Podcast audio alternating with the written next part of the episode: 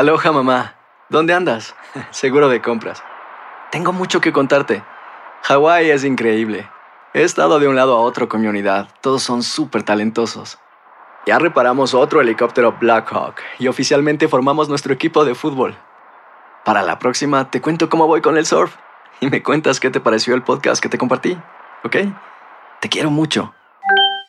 Be All You Can Be, visitando goarmy.com diagonal español. Hacer tequila, Don Julio, es como escribir una carta de amor a México. Beber tequila, Don Julio, es como declarar ese amor al mundo entero. Don Julio es el tequila de lujo original, hecho con la misma pasión que recorre las raíces de nuestro país. Porque si no es por amor, ¿para qué? Consume responsablemente. Don Julio Tequila, 40% alcohol por volumen, 2020. Importado por Diageo Americas, New York, New York. When something happens to your car, you might say,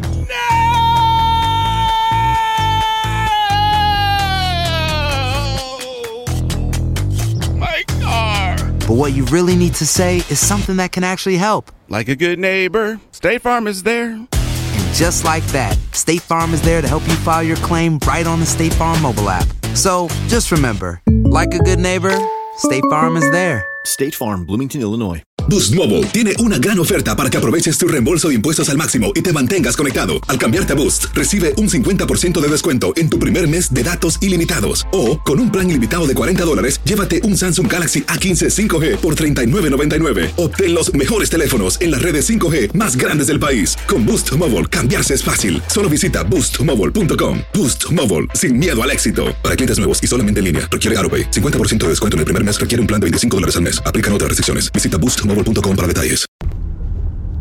Queridos amigos, ¿cómo están? Muy buenas tardes, me da gusto saludarlos el día de hoy.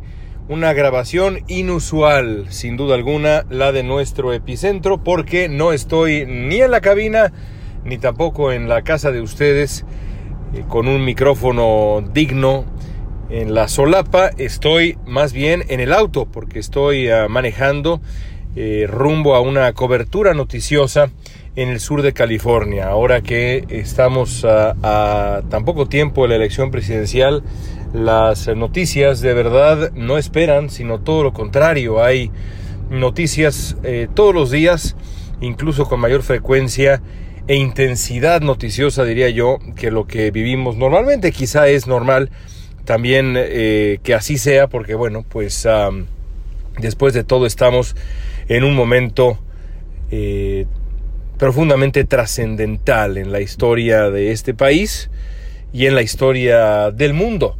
No solamente porque la elección está a una semana de distancia, sino porque eh, estamos en Estados Unidos también comenzando a entrar a, eh, para lo que algunos definen como un nuevo brote, una tercera ola, otros más bien sugieren, otros expertos sugieren que es la ola original que ha permanecido. En fin, en cualquier caso, el coronavirus no, no cede. Y eso es pues una desgracia, pero son los tiempos que estamos viviendo. Estamos a una semana de la elección presidencial. Nos quedan todavía, nos queda una emisión de Epicentro que eh, tendrán ustedes en sus manos, que podrán ustedes escuchar el día mismo de la elección presidencial, el día 3 de noviembre, que vamos a publicar nuestro siguiente epicentro. Al día de hoy estamos a una semana de distancia. Hoy creo que lo uh, mejor es dedicar nuestro epicentro a el cálculo de la elección en este instante. ¿Cómo están las cosas a una semana? ¿Qué necesita cada candidato para ganar la elección? Son eh, escenarios muy distintos los que enfrentan eh, Trump y Biden, a pesar de que los eh, estados que requieren, el estado clave para los dos, pues es en muchos sentidos el mismo, pero la manera de llegar a ese estado, a ese triunfo, es distinta para cada uno de los candidatos. ¿Cómo están las cosas en este momento? Bueno, Joe Biden mantiene una ventaja considerable sobre Donald Trump en las encuestas, depende el promedio que uno consulte, pero estamos hablando de 8, 9 y para algunos... Uh, sitios de internet que se encargan de este tipo de análisis, estamos hablando hasta de 10 puntos de ventaja. Esto es una ventaja considerablemente mayor a la que tenía Hillary Clinton en el mismo momento de la campaña anterior. Y hay otra diferencia. La ventaja de Biden se ha mantenido estable mayormente durante pues varios meses, desde julio más o menos, e incluso finales de junio, Biden ha mantenido esta ventaja que ahora les eh, eh, describía yo, mientras que la ventaja de Clinton tendía poco a poco a reducirse.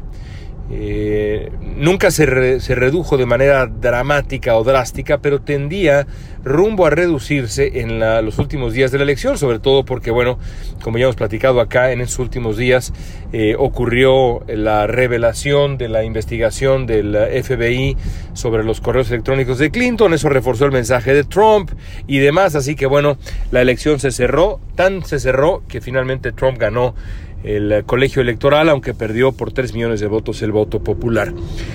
Eso no está ocurriendo ahora, la elección no se está cerrando, al contrario, se ha mantenido notablemente estable.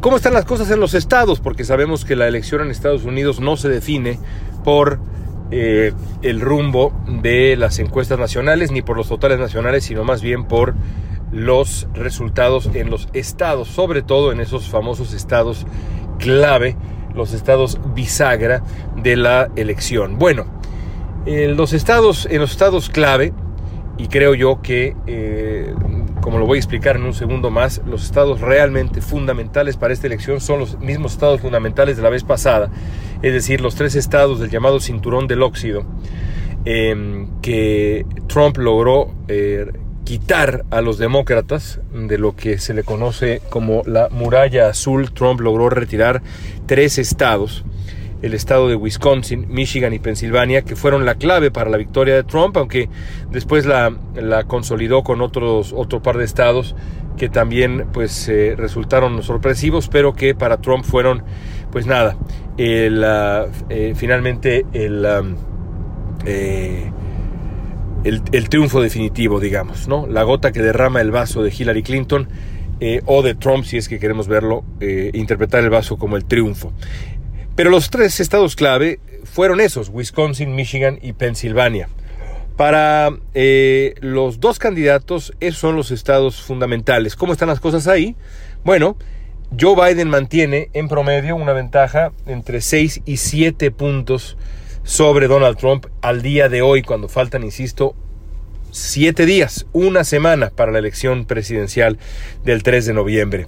¿Qué tan grande es esa ventaja? Bueno, es una ventaja que por supuesto supera el margen de error de las encuestas por varios puntos porcentuales y que para revertirse necesitaría del mayor error de las ah, encuestadoras y la mayor sorpresa imaginable en el día de la elección y sobre todo algún cambio fuerte, radical en los últimos días rumbo a la elección presidencial. Porque lo cierto es que en la fórmula básica de lo que necesita Joe Biden para ganar, que podríamos resumir como el 20 más 3, los tres estados, esos tres estados, Michigan, Wisconsin y Pensilvania, le bastan a Biden si es que a esos tres estados logra sumar los 20 estados que favorecieron a Hillary Clinton y que son tradicionalmente y de manera sólida demócratas para ganar la elección. En otras palabras, Biden necesita lo que ganó Clinton más recuperar esos estados que en este momento le favorecen con claridad en las encuestas para alcanzar el total de 278 votos electorales. ¿Es suficiente 278 votos electorales? Sí es suficiente el ganador de la elección necesita 270 votos electorales para llevarse la presidencia y Biden con eso tendría 278. Sería un triunfo ciertamente no holgado, pero suficiente. No es el triunfo ideal, dada la circunstancia actual, creo yo que evidentemente sería mucho mejor tener un triunfo más holgado, quizá es una obviedad, pero da exactamente igual en el fondo si se gana por un voto electoral o si se gana por 60 un triunfo es un triunfo. Es la realidad de la política estadounidense y de ahí que la situación actual de Biden sea positiva. A eso hay que sumarle otros estados en donde Biden también pinta bien. En el estado de la Florida mantiene una ventaja, en el estado de Arizona mantiene una ventaja, en el estado de Carolina del Norte mantiene una ventaja y hay otros estados muy sorprendentes que pues también eh, aparentemente Biden digamos tiene un, un cierto margen, mucho menor pero también un cierto margen. Estoy pensando en el estado de Iowa, en el estado de Georgia, si Biden al día de hoy esas encuestas se convirtieran en resultados electorales, es decir, si Biden ganara en todos los estados en donde va ganando de acuerdo con las encuestas, estaríamos hablando de un triunfo pues francamente holgado del candidato demócrata. Pero falta una semana. ¿Qué necesita Donald Trump? Bueno, Donald Trump necesita la condición sine qua non, la condición sin la cual no hay otros caminos, no hay otras salidas para Trump, es el estado de Pensilvania.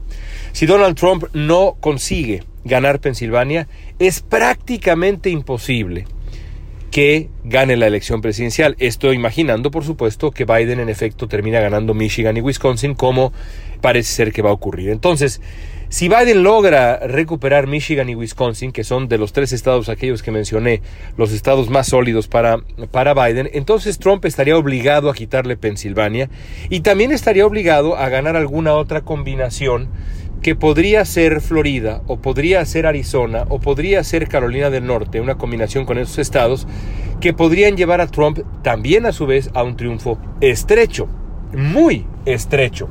Y esa es la combinación que necesita Trump. De estos dos caminos que describo, ¿cuál es el camino más franco, más fácil? Bueno, evidentemente, el camino más franco y más fácil es el camino de Joe Biden. Joe Biden tiene en este momento las de ganar. Joe Biden tiene la ventaja clara en, ya dijimos, las encuestas nacionales, pero sobre todo las encuestas estatales, que a fin de cuentas son las que realmente importan, las que realmente cuentan en este momento en Estados Unidos. Así que así están las cosas amigos, ya platicaremos sobre las consecuencias posibles del triunfo de uno o de otro el próximo epicentro cuando nos dediquemos con eh, solemnidad, francamente, a analizar el futuro de Estados Unidos con un presidente Biden o con la reelección del presidente Donald Trump. Son dos destinos muy distintos. No pueden, en el fondo, ser más distintos. Eso es lo que hablaremos el próximo, el próximo día martes en Epicentro. Por lo pronto, creo yo que esa radiografía nos debe servir. Recuerden para la elección que la clave para Biden son esos tres estados más los 20 de Clinton. 20 más 3. Esa es, digamos, si pudiéramos crear un hashtag, es el hashtag que yo crearía para Joe Biden. 20 más 3, los 20 de Clinton más 3 de el cinturón del óxido, Michigan, Wisconsin y Pensilvania. Para Trump tiene que ser Pensilvania. Si pierde Pensilvania es prácticamente imposible que Donald Trump logre mantener su puesto como presidente de Estados Unidos. ¿Qué espero yo? Me preguntaba alguien en, redes sociales hace unos días. ¿Qué espero yo? Yo espero que el triunfo, espero, y, al decir eh, espero no me refiero a mi anhelo, aunque creo que queda claro que eh, mi, anhelo, eh, y eso lo diré la próxima semana, es también un triunfo de Joe Biden, y no por razones ideológicas, no por razones políticas, sino por razones eminentemente morales. Ese es mi anhelo, pero mi cálculo, lo que creo yo que va a ocurrir es que ganará el candidato demócrata por un margen eh, no demasiado amplio. Si llega a los 300 votos, 320 votos electorales, habrá sido un día extraordinario, una jornada extraordinaria para Joe Biden. Me parece que ganará con entre 200 70 y 310 votos electorales. Biden no creo que pase de ahí. Si pasa de ahí, me dará mucho gusto haberme equivocado. Y hasta ahí llegamos, queridos amigos. Gracias por escuchar este epicentro grabado en las carreteras del sur de California. Lamento si la calidad del audio no fue la que ustedes acostumbran, pero bueno, es la televisión, es la televisión en vivo que le obliga a uno a estar ahí en vivo, es eh, el periodismo y mucho más el periodismo en estos tiempos de coronavirus y de elecciones. La tormenta perfecta. Hasta ahí dejamos este epicentro. Gracias, nos escuchamos la próxima semana. Si van a votar, háganlo de manera racional. Aloha mamá. Sorry por responder hasta ahora. Estuve toda la tarde con mi unidad arreglando un helicóptero Black Hawk. Hawái es increíble. Luego te cuento más. Te quiero. Be All You Can Be, visitando goarmy.com diagonal español. Hay gente a la que le encanta el McCrispy y hay gente que nunca ha probado el McCrispy. Pero todavía no conocemos a nadie que lo haya probado y no le guste. Para pa pa pa. Cassandra Sánchez Navarro junto a Catherine Siachoque y Verónica Bravo en la nueva serie de comedia original de Vix, Consuelo, disponible en la app de Vix ya. This is the story of the one. As head of maintenance at a concert hall, he knows the show must always go on. That's why he works behind the scenes, ensuring every light is working, the HVAC is humming, and his facility shines. With Granger's supplies and solutions for every challenge he faces, plus 24 7 customer support, his venue never misses a beat. Call quickgranger.com or just stop by. Granger, for the ones who get it done.